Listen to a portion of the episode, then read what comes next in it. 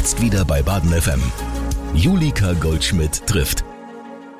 Der Duft von frischem Brot, der gehört doch wirklich zu den allertollsten überhaupt, oder? Mein Studio ist heute erfüllt davon. Ich habe Besuch von Bäckermeister und Brotsommelier Till Gurka. Mit 13 Jahren hat Till sein erstes Praktikum beim Bäcker in seinem Heimatdorf gemacht. Jetzt, 16 Jahre später, steht er kurz vor der Eröffnung seines eigenen Ladens Till und Brot im Freiburger Güterbahnhof Areal. Till, ich freue mich, dass du da bist. Vielen Dank. Und ich freue mich noch mehr, dass du ein Brot mitgebracht Ja. hast. Starten wir doch direkt mal damit. Was ist das für eins? Das ist tatsächlich ein 100% Roggenbrot ähm, mit drei Zutaten. Also mehr ist da tatsächlich nicht drin. Ähm, ist auch eigentlich untypisch für einen äh, Roggen. 100% Roggen. Normalerweise sind die ja immer im Kasten gebacken, weil Ja. der Roggen ja immer heiß, das fließt ja schnell weg. Und Allerdings. Ja, und äh, deswegen ist es eigentlich schon eine Besonderheit, dass es hier so ist, wie es ist. Ähm, nämlich freigeschoben nennt man das in der Bäckersprache. Also auf der Herdplatte quasi direkt, äh, direkt gebacken und ähm, rustikal aufgerissen. Auf der Herdplatte gebacken? Auf der Platte, also die Bäcker haben ja eine, eine Steinplatte. Okay. Und da wird's dann direkt draufgeschoben, also deswegen nennt man das dann äh, direkt auf der Platte gebacken. Wie also, cool. Und äh, damit es eben nicht wegfließt. Genau. Ich könnte das jetzt so nicht im Ofen backen, weil dann hätte ich ein äh, volles Backblech So wahrscheinlich. sieht's wahrscheinlich aus, ja. Also weil der Teig auch relativ weich gewesen ist, Mhm. äh, muss man auch sagen, äh, ist es eine Besonderheit, dass es so stabil ist. Das Okay. bekommt man mit einem guten, guten Sauerteig hin. Das Ganze, dass äh, der Roggen so richtig schön stabil wird und äh, schön durchziehen kann. Mhm. Und äh, dann so eine tolle Farbe auch bekommt. Ja, es ist wirklich, es ist so ein Bilderbuchbrot. So würde man Brot malen. Genau, also würde ich auch so beschreiben.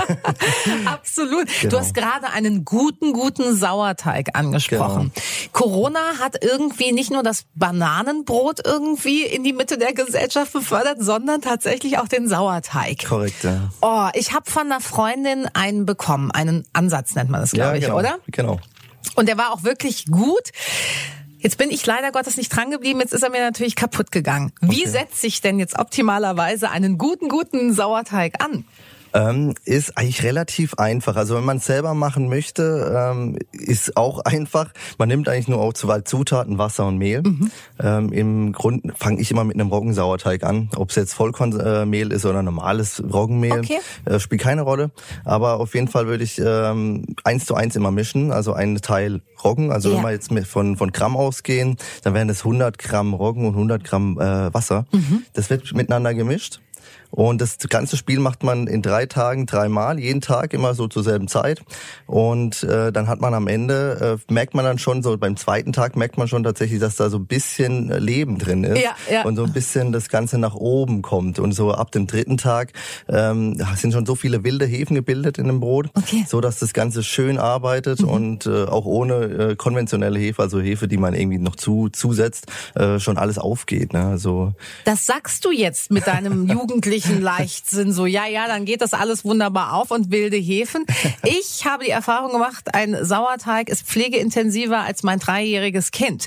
Ähm, der muss doch auch eine bestimmte Temperatur haben, dann soll der dastehen, dann darf ich den nicht anfassen, dann, also, oder? Ich muss doch 17.000 Dinge Ja, beachten. das, das denkt man, ne? Ja, das, voll. ja, doch, das denkt man, aber so schwierig ist es tatsächlich Wirklich nicht. gar nicht. Nee, Aber die Temperatur spielt eine Rolle. ähm, wenn man den Sauerteig dann für den fürs Brot machen möchte, dann spielt es tatsächlich eine Rolle durch Mhm. Vorher die Temperatur. nicht. Vorher nicht. Also man kann den Sauerteig, also wenn man jetzt einen schönen Ansatz gemacht hat, dann äh, kann man über eine Woche lagern im Kühlschrank. Okay. Und dann, wenn man braucht, dann setzt man quasi wieder Roggenmehl dazu, Wasser Ja. dazu und dann fängt er wieder an zu arbeiten, als hätte er nie aufgehört. Aber ich kann den jetzt wirklich einfach in der Küche ansetzen und da stehen lassen. Ich Genau. habe extra ein Thermometer gekauft, weil ich irgendwo gelesen habe, der muss 35 Grad haben. Dann dachte ich, wo habe ich denn jetzt hier 35 Grad? Ich habe da sogar einen Tipp. ähm, wenn man daheim ein Modem hat, und das hat man ja in der Regel eigentlich, Ja. äh, auf dem Modem selber.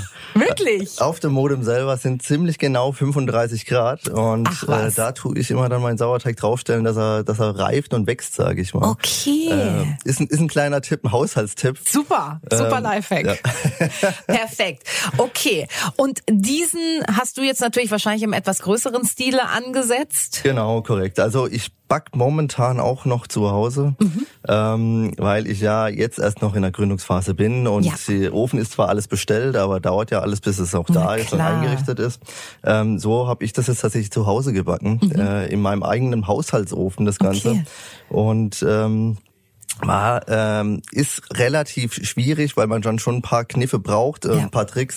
Ähm, ich selber nehme als eine Stahlplatte, habe ich extra mir machen lassen mhm. von einem Schlosser, die perfekt in mein Herd reinpasst, in cool. mein Haushaltsherd, so dass dann quasi wie eine Steinplatte die Platte erhitzt wird und dann ja. auch ein schöner Boden äh, da, da entsteht und äh, das von unten auch super schön aussieht. Es ist wirklich ein, ein Traumbrot. Till, fangen wir mal ganz von vorne an. Ich würde sagen, erst die Arbeit, dann das Vergnügen, ja. das Brot, das schneiden wir ganz zum Schluss auf. Ja, super. Ähm, warum wolltest du Bäcker werden? Ähm, also das ist schon ganz, ganz früh passiert. Also ja? ähm, ich war jetzt nicht der Überflieger in der Schule, muss ich ganz ehrlich mhm. sagen. Und äh, habe dann in einem Praktikum, macht man ja als in der, in der Hauptschule, ja. auch in der achten Klasse. Da war ich 13 Jahre alt, ähm, bin ich zum Dorfbäcker. Also ich bin auf dem Dorf groß mhm. geworden, mhm. bin ich zum Dorfbäcker und habe da Praktikum gemacht für eine Woche und war dann eigentlich schon angefixt. Schon mit 13 war ich dann schon angefixt. Okay. Und habe dann äh, dann schon gemerkt, okay, mir macht es Spaß. Mhm. Habe dann in meine Schulferien dann weitergezogen weitergejobbt. Wirklich? Hab dann weitergejobbt, auch unüblich, denke Ja, total. Vor allen Dingen in dem Alter ja, auch, ne? Also, als Teenie. Ja, also ich habe gedacht, ich will auch ein paar Cent dazu verdienen noch ja, so ähm, mhm. und habe dann, glaube zwei Wochen nochmal gejobbt. Mhm. Und mir wurde dann direkt angeboten äh, von meinem Lehrherr, dass ich, äh, ob ich nicht eine Ausbildung äh, machen möchte. Wenn du mit der Schule fertig bist? Wenn ich mit der Schule fertig bin, genau. Cool. Also es war die Voraussetzung, ich muss bestehen. und dann äh, habe ich einen Ausbildungsplatz, einen sicheren. Und das war dann schon, äh, schon Stein vom Herz. Ne? Dann habe ich schon gewusst, für mich, viele müssen ja lang suchen suchen, bis sie, bis sie wissen, was sie tun. Mhm. Für mich war das dann irgendwie gar keine Frage mehr. Also mit 15 ging es dann direkt in die Backstube dann. Wahnsinn. Und das heißt, du hast entsprechend auch nie mit einem anderen Beruf geliebäugelt? Nee, tatsächlich nicht. Also Und hast du irgendwann mal daran gezweifelt? Zwischendrin mal immer wieder, mhm. äh, weil doch die Arbeitszeiten ja. gewöhnungsbedürftig sind in der Na üblichen klar. Bäckerei auf jeden Fall. Ja. Da hast du jetzt was angesprochen, was sich natürlich aufdrängt in einem Interview mit einem Bäcker. Diese Arbeitszeiten, die sind schon knallhart, oder? Die sind nicht einfach. Also es kommt immer darauf an, wo man arbeitet. Es gibt ja. mittlerweile viele Bäcker, die, die wollen so ein besser, besseres Work-Life-Balance haben mhm. und schauen schon, wie man äh, vielleicht Dinge vorbereiten kann, dass man nicht so früh aufstehen muss. Okay. Ähm, das ist auch so mittlerweile ein Trend dahin, tatsächlich ja. für einen Bäckern, um einfach äh, für die Arbeitnehmer ein bisschen schöner zu machen, das Ganze, äh, Work-Life-Balance. Und und äh, deswegen ähm, ist es auch so für mich so mein Zukunftsdrive, wo ich dann gerne hin möchte. Also du sagst ja, das kann die Zukunft oder muss die Zukunft sein. Du kriegst ja sonst auch schlichtweg keine Leute mehr, Richtig. oder? So sieht's aus. Also es wird immer schwieriger, ja. ähm, Fachpersonal eh zu bekommen. Mhm. Ähm, und dann ist das natürlich schon eine Lösung für viele, das wieder attraktiver zu machen, den ganzen Job. Klar, was war die heftigste Arbeitszeit, die du in deiner Karriere erlebt hast? Also äh, abends um 21 Uhr anfangen bis morgens um 6 Uhr. Das, das ist so ist eigentlich wahr, komplette oder? Nachtschicht, ne? Komplette ah, Nachtschicht. Oh, Wahnsinn. Und dann ist ja wirklich der ganze Tag im Eimer, oder? Dann kann man nicht mehr viel machen. Also nee. man, man hat dann so den kleinen Vorteil, man kommt dann morgens nach Hause, wenn die anderen zur Arbeit gehen mhm. und muss dann da Dinge erledigen, die Alltagsdinge, die man sonst so irgendwie erledigt, einkaufen oder so. Mhm. Aber, aber sonst hat man da echt echt nicht viel vom normalen alltäglichen Leben, ne? weil man dann die acht Stunden nachholt und wenn man dann aufsteht, dann ist man nicht ganz so motiviert irgendwie dann ist noch. Doch klar. Ja, also da fehlt dann einfach so die Energie, sag ich mal. Das ist doch bestimmt wirklich auch nicht einfach, dann Freundschaften und Beziehungen aller Art zu pflegen, oder? Das würde ich auch sagen. Also ähm, ich, die Arbeitszeit habe ich nicht so lange gemacht, zwei Jahre in meinem ja. Leben, so so gravierende Arbeitszeiten und da hat dann schon mein Privatleben auch gelitten mit, mit, meinen Freunden. Ich musste immer wieder auch Freitagabends absagen, weil. Samstag gehört halt mit dazu mhm. zu dem. Job. Mhm. Und äh, war halt auch für meine Freunde da. Sie sind alle immer noch da, meine ja. Freunde. Sind mir treu geblieben, aber... Ähm, das macht ja Freunde aus. Ja, auf jeden Fall. aber ähm, war dann schon schwierig, da immer wieder abzusagen, zu sagen, sorry, ich muss in zwei Stunden arbeiten gehen. Heftig. Hab einen schönen Abend in der ja. Disco oder sonst wo.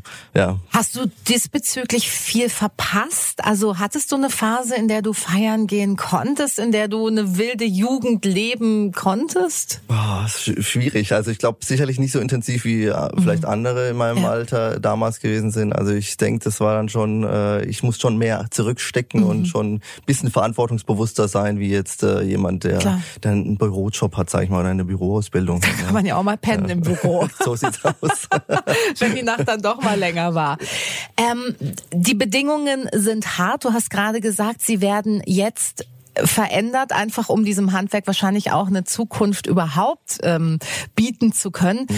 Ist es nicht trotzdem eher eine aussterbende Sache? Ach, man könnte es meinen, dass es ausstirbt, mhm. aber tatsächlich, äh, also wenn man jetzt irgendwie mal was googelt über Bäckereien in Deutschland, tatsächlich werden es weniger Betriebe an sich, ja. ähm, aber äh, die Filialen an sich werden nicht weniger. Ja, ja. Tatsächlich äh, sind sind die sogar gewachsen über die Jahrzehnte, mhm. ähm, aber sind äh, quasi von größeren Bäckern Klar. übernommen worden, die Bäckereien, weil halt die Kleinen zugemacht haben, weil mhm. sie keinen Nachfolger hatten. Also mhm. da hat es dann oft dann daran ge äh, gefehlt ja. und äh, da sind dann die Großen gewachsen ja. und die kleinen wurden halt zugemacht, aber die Filialen sind eigentlich die, die gleichen wie, wie schon vor 20, 30 Jahren doch. Mhm. Wie ist denn deine Einstellung gegenüber zu großen Bäckereiketten oder Backshops, wie man sie ja wirklich an jeder Ecke findet? Ah, schwierig. Ja, glaube ich. Das ist echt ein schwieriges Thema. Ähm, also ich finde es gut, dass jeder hat seine Daseinsberechtigung, mhm. definitiv. Ja. Ähm, und man muss auch immer wieder Kompromisse machen für einen großen Betrieb mhm. ähm, von der Qualität. Ja. Ähm, wenn man einen viel größeren Teig macht, äh, mal ganz banal gesagt, äh, dann ist es schwieriger vom Handling her, damit umzugehen. Ja. Deswegen werden dann schon Backhilfsmittel genommen, mhm. wie technische Enzyme, ähm, also keine keine Konservierungsstoffe oder sonst irgendwie ja. was. Also das ist tatsächlich auch verboten im Handwerk, ähm, aber tatsächlich technische Enzyme, die halt dann unterstützend irgendwie Stabilität fördern mhm. für den Teig. Mhm. Man setzt vielleicht noch noch zusätzlich Gluten dazu, dass das stabiler wird. Mhm. Ähm, und das ist quasi so, die Ketten, die müssen damit arbeiten. Sie haben ja. gar keine andere Wahl, da irgendwie ja. so zu arbeiten. Und das macht dann am Ende halt schon einen Qualitätsunterschied. Das macht Unterschiede, finde ich schon. Also man mhm. merkt dann schon, wenn man so einen, wenn man den Luxus hat, noch einen Dorfbäcker äh, zu haben, ja. der ich noch selber backt hinten in der Backstube, merkt jeder den Unterschied von einem, von einem Bäckerbrot wirklich von, von einem Haus, von, vom Kleinbäcker um, oder von einem, von einem, von einem Kettenbäcker. Ähm, hast du in deiner Laufbahn Laufbahn beides mal erlebt? Also kennst du quasi alle Backstuben? So kann man es eigentlich echt sagen. Also ich hatte äh, den Luxus, in einer kleinen Backstube zu lernen, mhm. äh, mit zwei Filialen nur. Und dann ging's äh, zu einem Bäcker, also erst habe ich noch zwischen den, den Meister gemacht, den Bäckermeister. Okay. Und dann bin ich nach Freiburg gekommen auch ähm, und habe hier auch in der, beim ein, ein Filialist, also eigentlich mhm. nur die Backstube hinten dran und vorne der Verkauf. Cool, ja. Ähm, und danach ging es tatsächlich zu einem großen Bäcker, also mhm. zu, mit dem größten Bäcker in ganz Baden-Württemberg. Okay. Ähm, um einfach da auch vielleicht für mich selber auch zu sehen, was, was bietet eigentlich das Handwerk, macht mir das vielleicht sogar Spaß, ja. in einer großen Produktion zu arbeiten mhm. oder in einer kleinen Backstube. Und äh, für mich hat sich dann schon rauskristallisiert, dass das Handwerk, das ursprüngliche Handwerk doch eher meins ist, mit, mit dem Handwerk, äh, wie man es wie man's auch so sich vorstellt, bildlich. Ja. Ne? Hast du dann entschieden, okay, ähm, dann mache ich selber? Oder also, ich meine, du hättest ja vielleicht auch wieder woanders anfangen können, in einer kleineren Backstube, aber woher kam irgendwie der Wunsch, dich selbstständig zu machen? Ja, also, in Zeiten von Corona. Ja, das muss man echt sagen. Ja. Aber ähm, der Trend ist tatsächlich so zur Handwerkskunst wieder und mhm. zur Bekömmlichkeit ja. und zum Regionalen. Und das waren natürlich viele Aspekte, weil ich mich auch persönlich selber äh, gesund ernähre und regional mhm. ernähre. Ähm, war das für mich dann schon eine wichtige Rolle, dass ich, äh, dass ich für mich selber ein gutes Brot habe. Ja. Und echt schwierig zu finden ist im Raum Freiburg. Also es gibt schon noch gute Brote in Freiburg, ja. gar kein Thema. Aber ähm, ich habe mir gedacht, ich will mein eigenes Brot machen. Cool. Der Wunsch ist schon lang da ähm, und jetzt hat sich's halt dann auch irgendwie so ergeben mit Immobilie und was nicht alles dazugehört zur Selbstständigkeit. Wie lange musstest du suchen, bis du in Freiburg eine Immobilie gefunden hast? Es waren tatsächlich äh, eigentlich zweieinhalb ja. Jahre intensiv glaube ich. Zweieinhalb Jahre intensiv gesucht. Ja. Wie geht man da vor? Also es ist ja, ist ja schon schwierig, eine Wohnung in Freiburg ja. zu finden. So, jetzt möchtest du ein Handwerk ausüben und dann ja auch noch ein besonderes. Da mhm. spielt Staub eine Rolle, da spielen Uhrzeiten ja. eine Rolle. Puh, wie geht man denn vor? Äh, war schwierig. Also ich habe viele Makler auch angeschrieben, mhm. aber die konnten mir meistens überhaupt gar nicht helfen, weil sie überhaupt gar nicht irgendwie einen Bezug zu dem Thema Bäckerei haben. Ja, ja. Ähm, und konnten mir auch gar nichts wirklich vorschlagen, was vielleicht passend wäre. Mhm. Viele haben mich auch angeschrieben, äh, die jetzt äh, eine Betriebsübergabe machen wollen. Also ich habe auch in der Zeitung Annoncen äh, veröffentlicht und, yeah. und da gesucht und yeah. ich habe auch viele Bäcker angeschrieben im Umkreis, äh, ob ich nicht irgendwie einen Betrieb übernehmen möchte. Ja, klar. Kam für mich aber irgendwie auch nicht in Frage, unbedingt einen mhm. Betrieb zu übernehmen, weil ich mein eigenes Kind ja. haben wollte, mein eigenes ja, Baby ja, haben wollte. Und äh, so äh, war es dann echt relativ schwierig. Also ich bin dann mit dem, wo ich jetzt bin, im Güterbahnhof, war tatsächlich so, dass ich zufällig vorbeigefahren bin und da war ein kleines Plakat noch zu vermieten und da habe ich dann angerufen Ach, auf der Telefonnummer und dann hieß es, kein Thema, kommen Sie mal vorbei. Cool. Bin hin und dann äh, hat sich das alles gut angehört. Also auch der Vermieter war direkt äh, super freundlich und hat gemeint, das findet er toll, weil solche Konzepte ist jetzt nichts Neues unbedingt, Mhm. äh, weil immer mehr Bäcker tatsächlich äh, in die Richtung wieder gehen, äh, kleine kleine Handwerksbetriebe aufzumachen. Ja.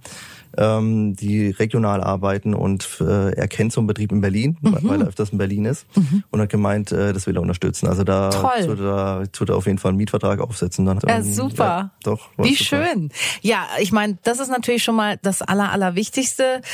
Dann kommt eine Finanzierung. Boah, das ist ja wirklich ein Riesenberg, vor dem man steht, oder? Ja, richtig. Also ähm, was man da bürokratisch heutzutage alles machen muss. Also äh, ich finde es eigentlich, also rückblickend gesehen, finde ich es nicht gut. Also man hemmt fast schon Leute, die wirklich Bock drauf Ja. haben, irgendwas eigenes zu machen. Ja. Äh, und wenn man sich da ein bisschen informiert, was man da alles tun muss für, Ja. dass man mit Gewerbeanmeldung bis hin zur BGN und dann kriegt man direkt Post von allen Ja. Mhm. gleichzeitig, äh, wie es bei mir war.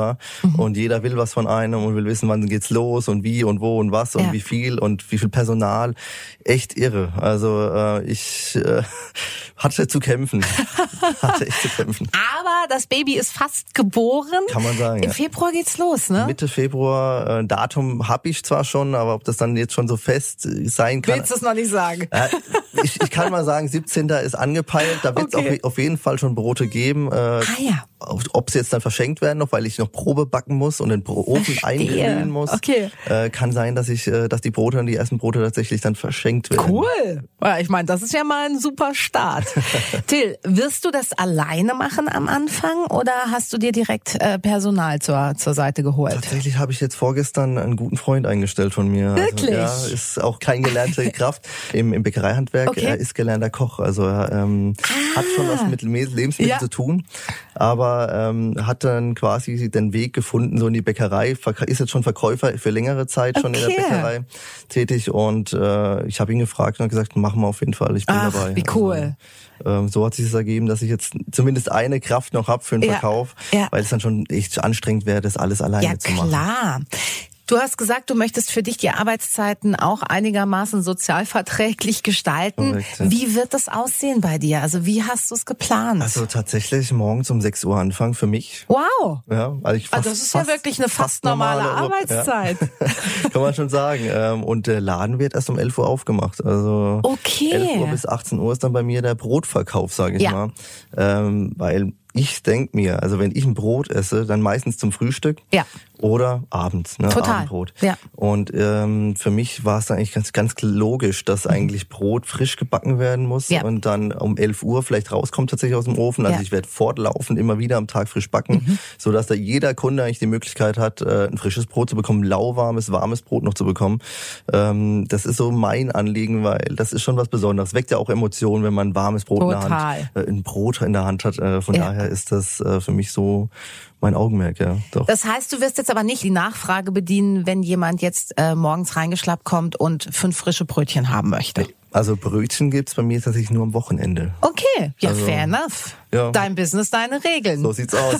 das ist ja auch das Schöne, oder? Also eben, also ich kann es frei gestalten, deswegen Cool. ist das äh, für mich Brot äh, an erster Stelle. Mhm. Ein gutes Sauerteigbrot, äh, verschiedene Sorten. Ich mache auch nicht mehr als fünf Sorten. Mehr gibt's bei mir gar nicht. Ja. Ganz aufgeräumt eigentlich, ähm, aber jedes ganz individuell und äh, jedes mit Sauerteig gemacht und mit Kochstück, Brühstück und was es nicht alles gibt im Bäckereihandwerk. Was ist das? Kochstück, Brühstück. Ein Kochstück äh, ist quasi Mehl, man nimmt mal, wie man Pudding eigentlich macht, also nichts anderes. Okay. Äh, wird quasi mit Wasser halt aufgekocht, Mehl wird mit Wasser aufgekocht und bindet ja dann auch ähm, das Mhm. Ja. Ganze. Also es wird dann wie ein Pudding, kann man sich schon, schon so vorstellen.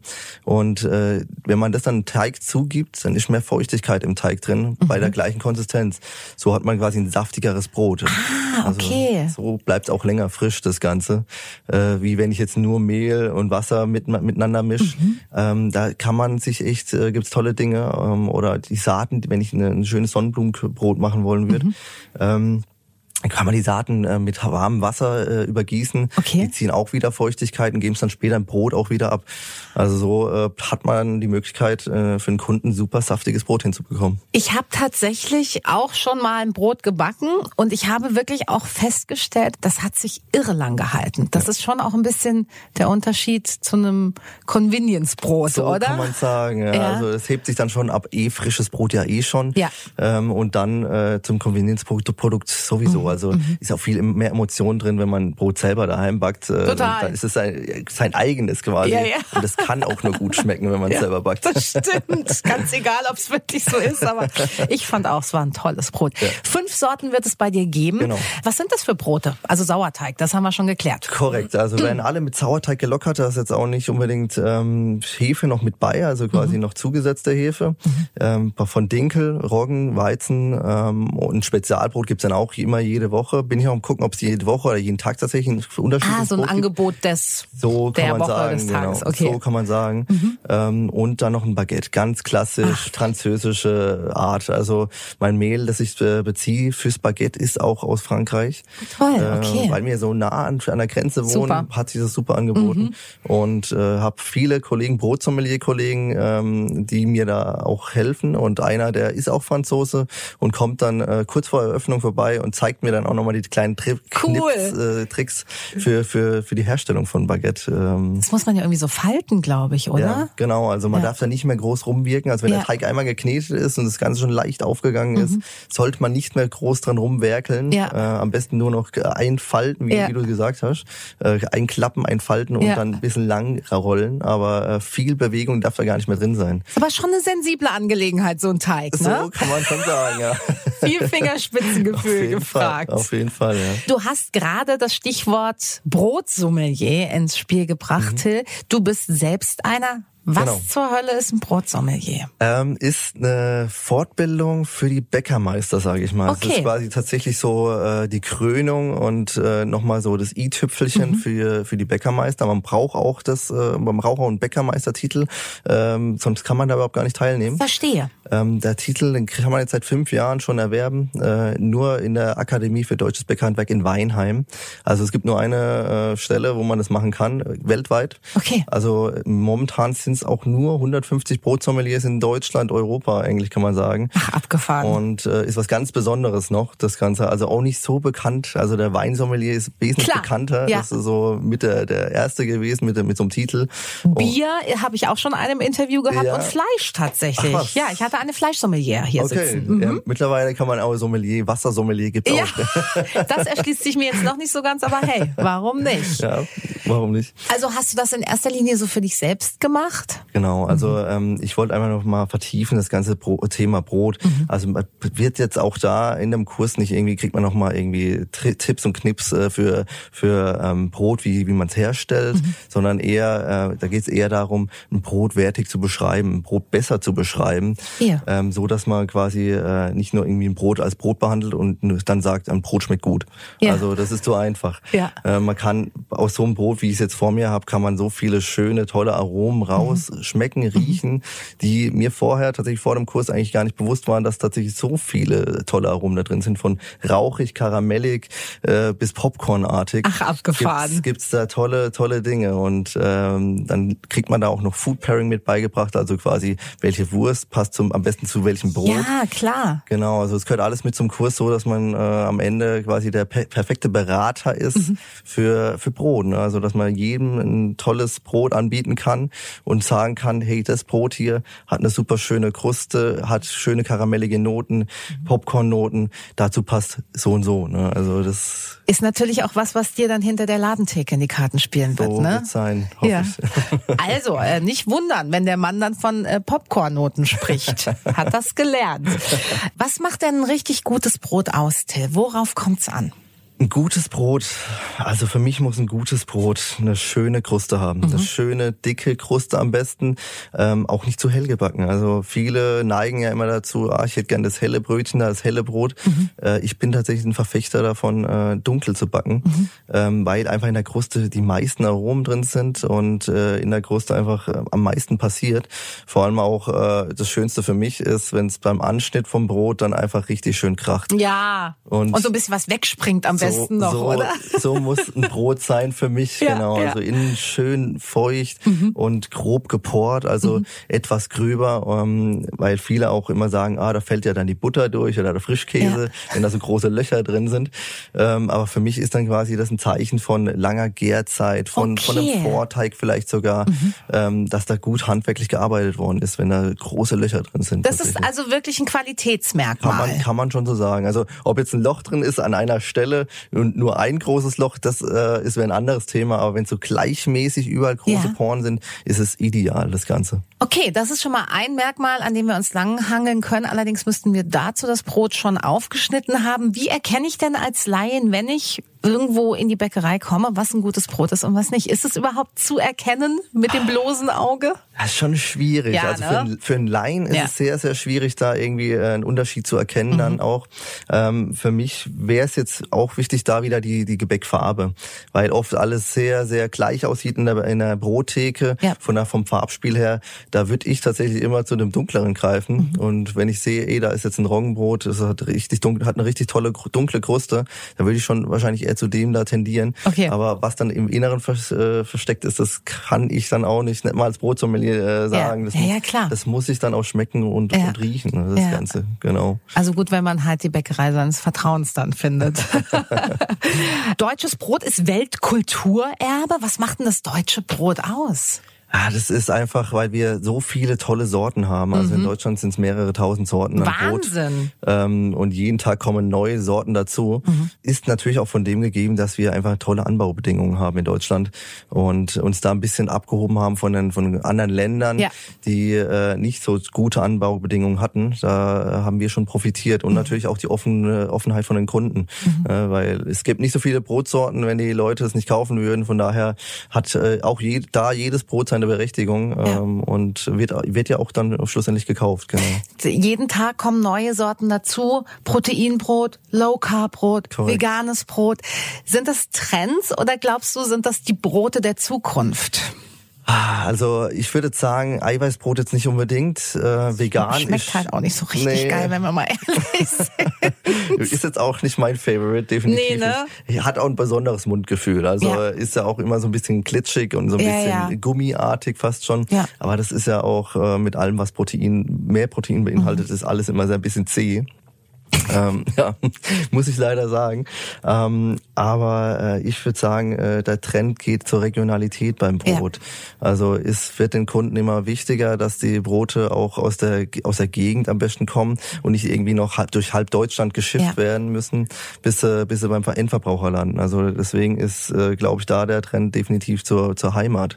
Äh, also ähm, dass man quasi sagt, ach, den, den, äh, den Bäcker, den kenne ich, der hat das äh, Mehl von dem und dem Müller, der Ja. ist gerade in Freiburg der Müller und äh, die das Feld, das steht äh, in- steht ein Rieselfeld. Ja. So, Ja, also ja. so muss muss das eigentlich aussehen. Ne, Bezug dazu haben. Mhm. Genau, oder einfach den Bezug, dass der Kunde einfach den Bezug äh, zu, zu dem Brot auch dann her, her hat. Genau. Ich habe den Eindruck, vielleicht ist das jetzt so ein bisschen meine Bubble, meine Instagram-Bubble, ähm, meine Freundes-Bubble. Ich habe das Gefühl, Brot erfährt gerade einen Wahnsinnshype. Also kaum jemand, der nicht einen Sauerteig zu Hause angesetzt hat, kaum jemanden, der nicht mindestens zwei äh, Bäckerinnen oder Bäckern auf Insta folgt, inklusive mir. Ich mache das auch.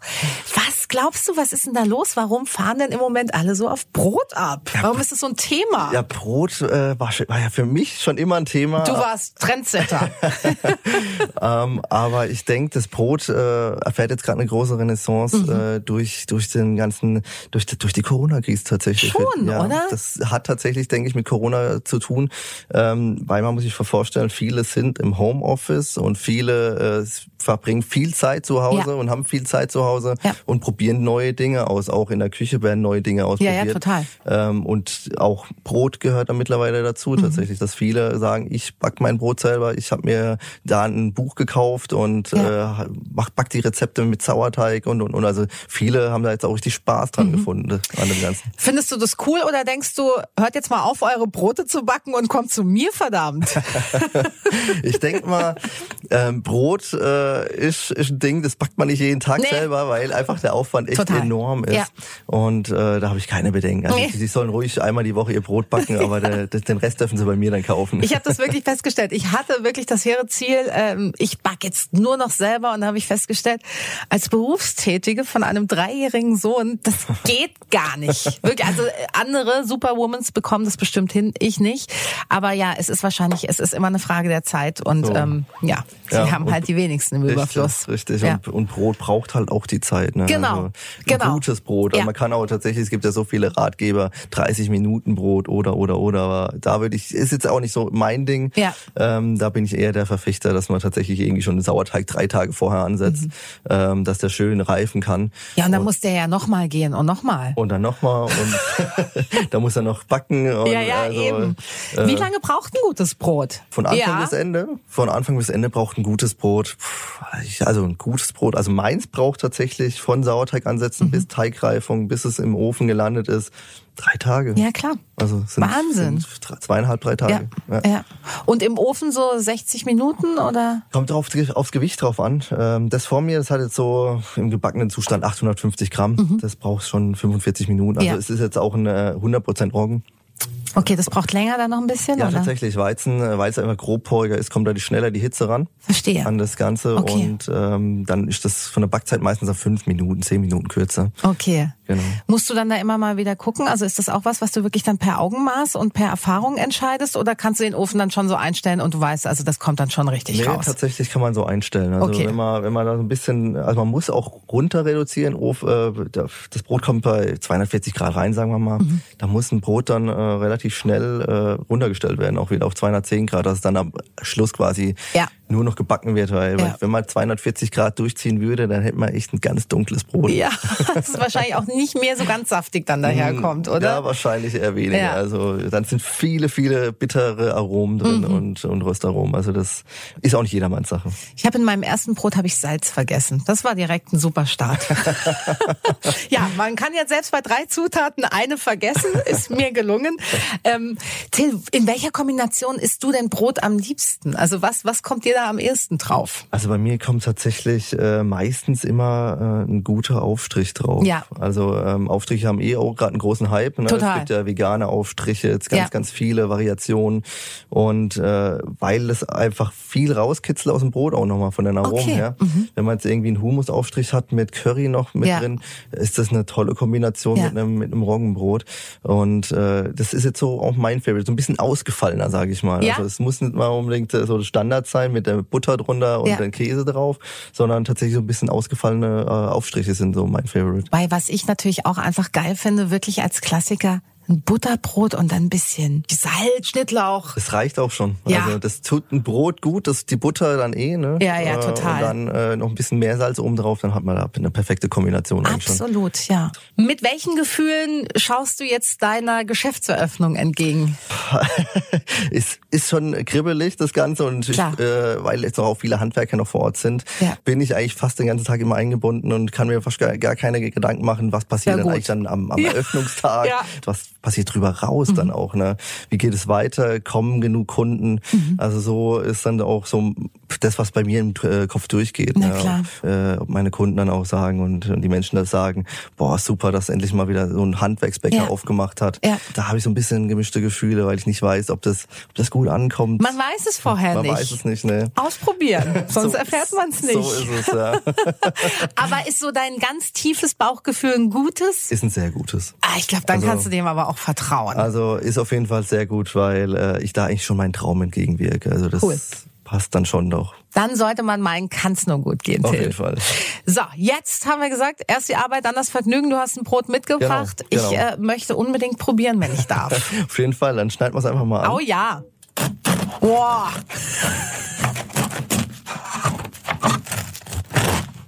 Ja, so muss es klingen. Wird sich die schön Danke. Oh, das fühlt sich schon toll an, wirklich. Das ist so so ein bisschen, ja, so ein bisschen feucht. Genau. Ich weiß rein. Boah. Boah, ist das lecker.